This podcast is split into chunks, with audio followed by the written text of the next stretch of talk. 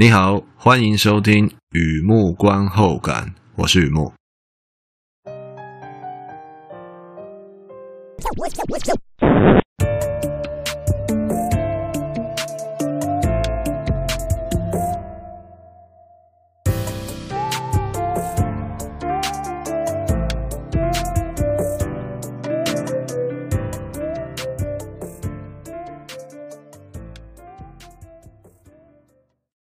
今天呢，来分享一部电影啊，看片心得啊，《Café de Fleur》二零一一年的电影《花神咖啡馆》。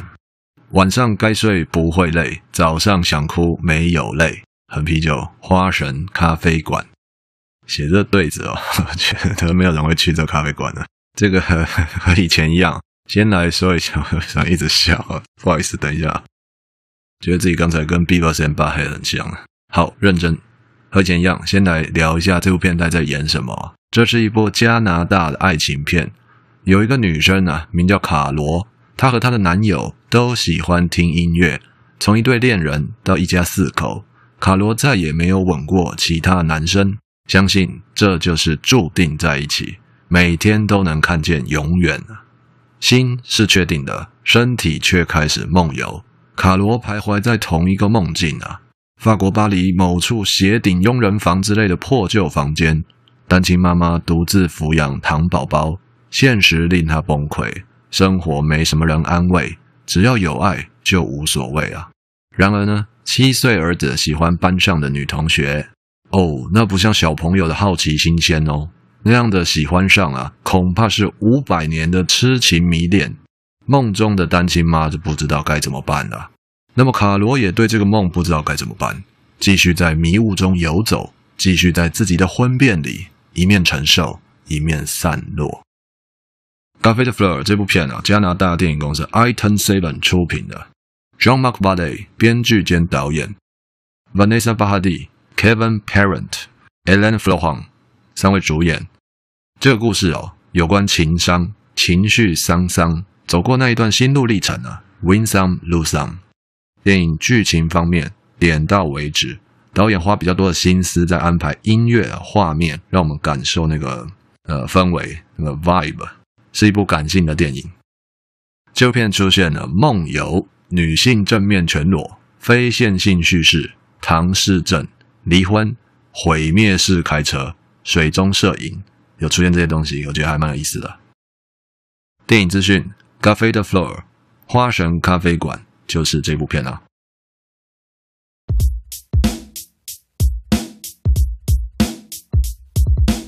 第二个部分，第二个阶段，一如往常的写下一些随笔，雨木观后感嘛。看这部片让我想哪些东西，带给我什么样的感触？一开始啊，照旧，小额抖内，小额大新，在我的网站上有抖内按钮。如果你觉得我做东西还可以，欢迎支持与鼓励，谢谢你。好的，花神咖啡馆哦，呃，对，久仰大名，对吧？话说啊，迈拉伦是车，麦卡伦是酒，名字真的很多啊，很容易混淆和摇，很容易混淆。那么这里的花神咖啡馆也是一样的。如果要安排巴黎自由行之类哦，通常花神咖啡馆会跟奥赛美术馆或卢森堡公园安排在同一天，诶，通常是这样。然后逛完顺便去喝杯咖啡。不过这部片的片名《花神咖啡馆》是指一首歌，英国音乐人 Matthew Herbert 是他的作品。既然片名是一首歌，这首歌能不能代表这部片呢？坦白说啊，我不知道，真不知道。那种感觉就像你说爱情能不能当饭吃？诶，也许可以，也许不行。顺便科普一下啊，这是加拿大导演拍的电影啊，法文、英文在电影面都有出现。加拿大也有在讲法文，也有在讲英文啊，所以加拿大电影出现两种语言是非常正常的。那么片名，这里的片名是法文，我相信你有注意到了，这里的花是 floor，那么比较常听到的花是 fleur，那 fleur 跟 floor 有什么不一样哦？常听到那个 fleur 就是一般的花，那这里的 floor 是特别指一大片花海，哎，不想你离开，距离隔不开，哎，周杰伦的花海就是那意思，floor。镜头拉回来，Jean-Marc Vallée，一九六三到二零二一，你看整个语气都不一样啊。这部片的导演，二零二一年过世了，据说是心脏问题啊。就哇，天哪，怎么会？我记得五五十几岁而已吧，真的是，唉，加拿大电影人啊，这部片的编剧和导演嘛，我不能说我是从小看他电影长大的，但我确实是看着他的电影开始长小细纹的，这倒是真的。那么，二零二一年传来噩耗啊，一整根烟灰断在我手里啊，真的是一整根烟灰啊，我就非常的噩梦。天哪，怎么会这样？怎么怎么会呢？而且当时的我，我我自己的生活也是一个噩梦。很可恶的是，两个噩梦并没有负负得正，可能是这辈子我的数学真的太烂了，没有办法负负得正。你知道吗？如果世界上真的有这种负负得正，我绝对会想学好数学。我看《花神咖啡馆》这部片已经是很久很久以前的事情了，就只看了它一遍了，就已确定了永远。倒不是指柠檬遇见爱玉，直到永远哦，非常对味，永远在一起了，而是当时有一份心得，有一份感触。我看一下，二零一一年嘛，对，那时候看的时候有一份感触在心中，但不知道该怎么说，无法形容。这个无法形容，并不是指那份感受非常的好，好到无法形容、难以言喻这样，不是啊，不知道该怎么说，说不上来，心里面有个感觉，说不上来。可是又觉得那份感触很重要，那就开始，你知道，处女座啊，很会替自己洗脑，相信啊，有一天我一定会知道如何形容那份感受。那么话说回来，觉得自己有一天会知道该怎么形容那份感触啊，形容那样的永远啊。就等于是替自己下降头啊，迟早会哭湿五百个枕头。然后坐下来在那边说，今天要分享的是花城咖啡馆啊，我终于明白了。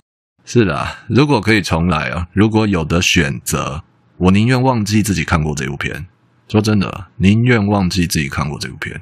然而无法重来，别无选择，我能做的就是等待。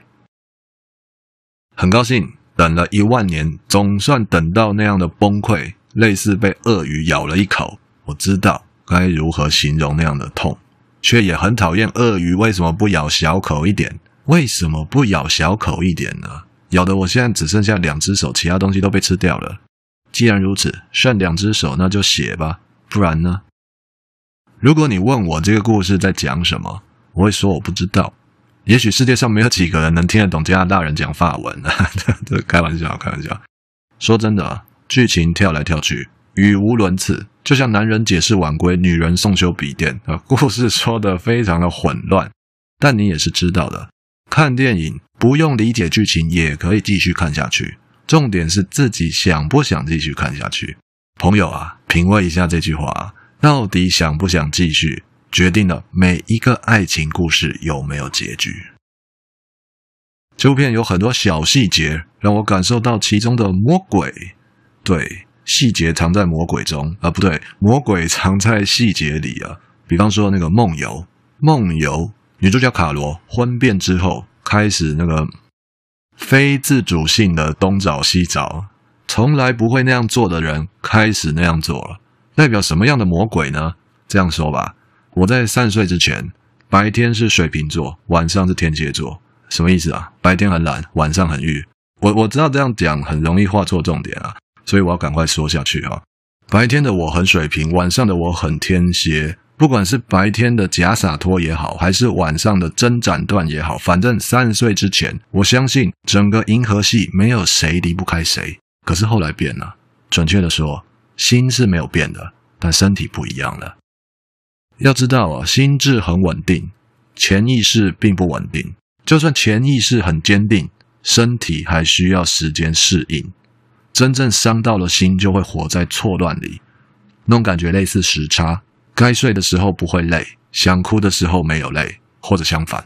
换句话说，我看见的花神咖啡馆，并不是在讲时间可以抚平伤痛，不是哦，而是那段过程是什么样的滋味与感受。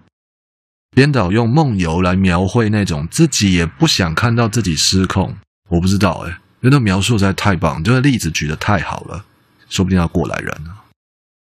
像这样有想法、很漂亮的点子、元素、因素哦，在这部片我还想到他的音乐。这个音乐不一样哦，这个音乐是指电影里的男生爱音乐的那份爱。很多东西可以代表热爱，只有音乐对音乐的热爱最能够传达故事想要说的东西。想象一下，爱上音乐不需要任何理由，就像爱上你不需要理由。你猜到我想说什么，对吧？假如那一天来了，离开你也不需要理由。好的，休息一下，听听音乐，再回来。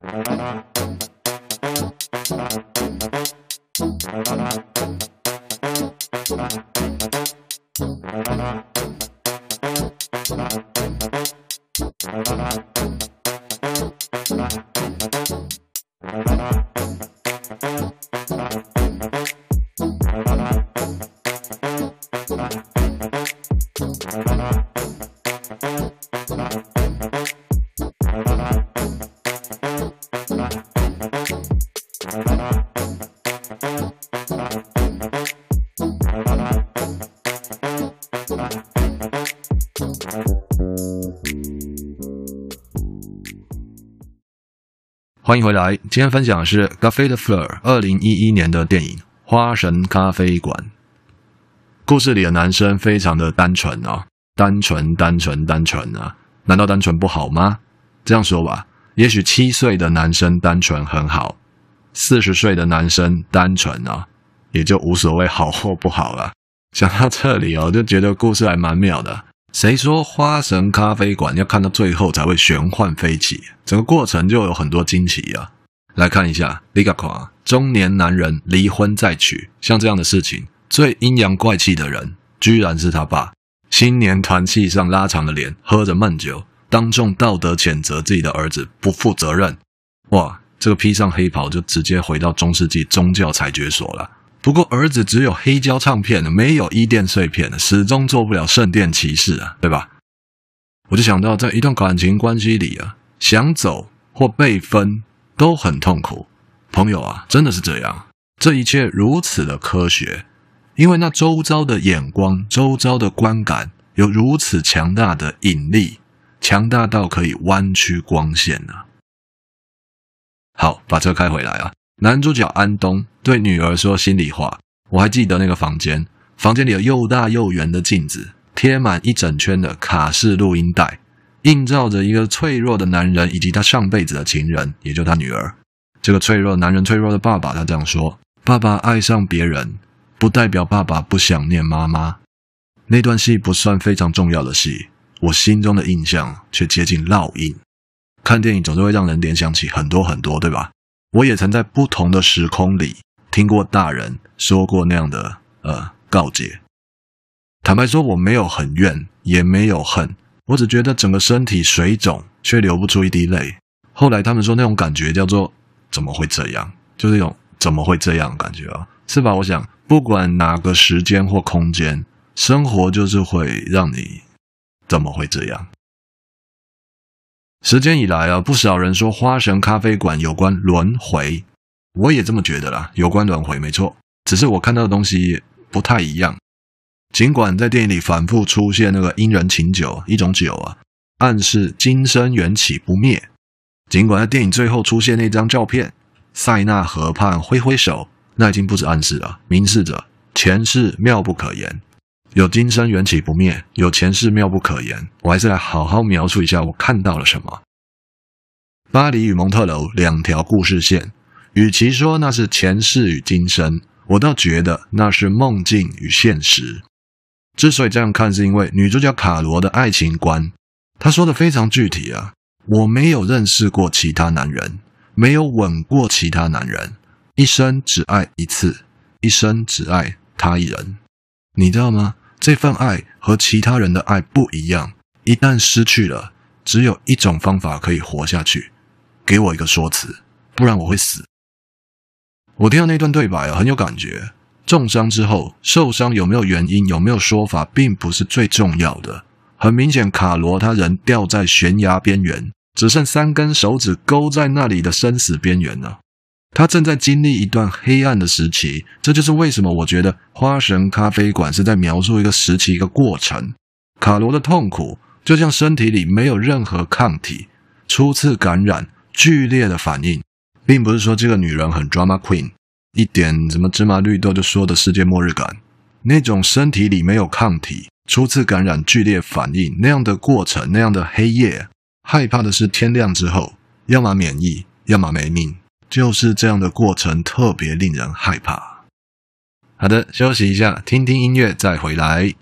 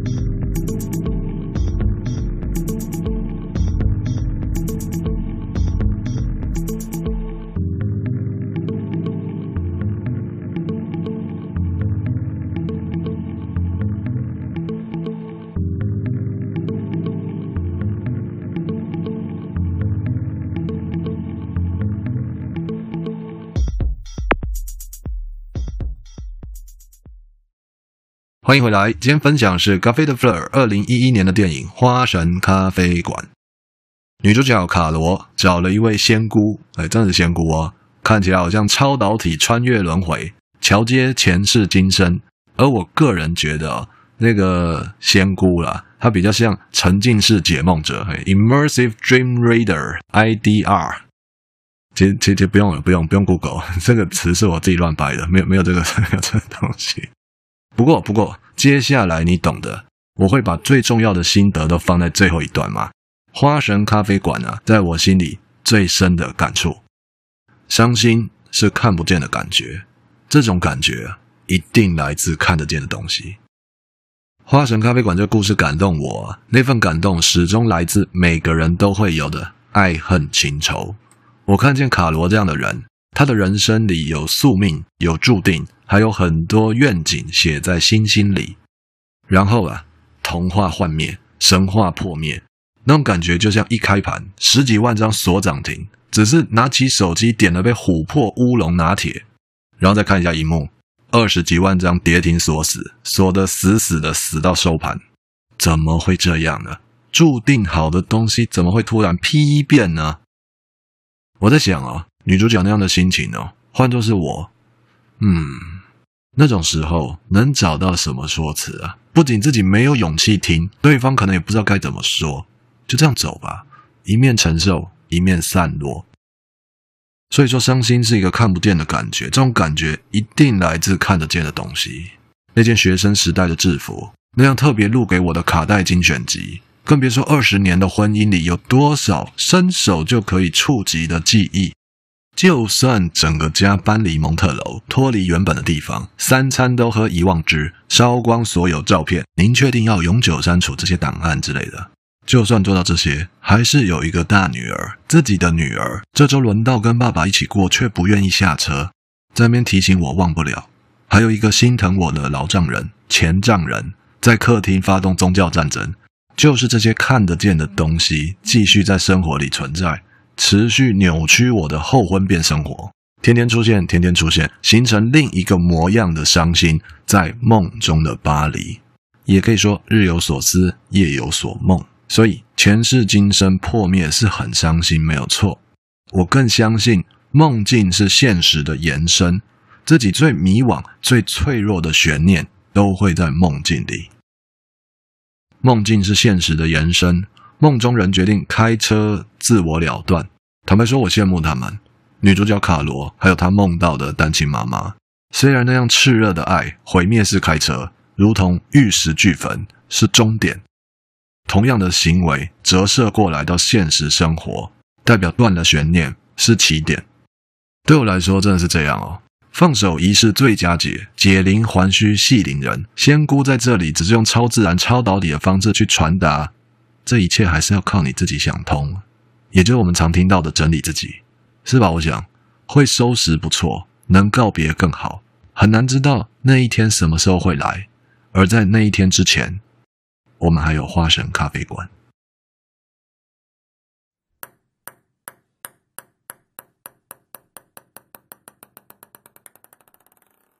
好的，介绍这边分享到这边，《咖啡的 f l o r 二零一一年的电影《花神咖啡馆》。在我记忆里啊，《花神咖啡馆》是一个很有门槛的电影。我认为伤心是一种看不见的感觉，而这种感觉肯定来自看得见的东西。如果我们看过那些看得见的东西，那么后来不管各种形状、大小、维度、颜色的伤心，在艺术创作里、在故事里、在音乐里，你会知道。啊，他在讲伤心的感觉，因为自己曾经看过那些看得见的东西，所以现在很能够连接到这些看不见的感觉。我个人觉得《花神咖啡馆》这一点做得非常好。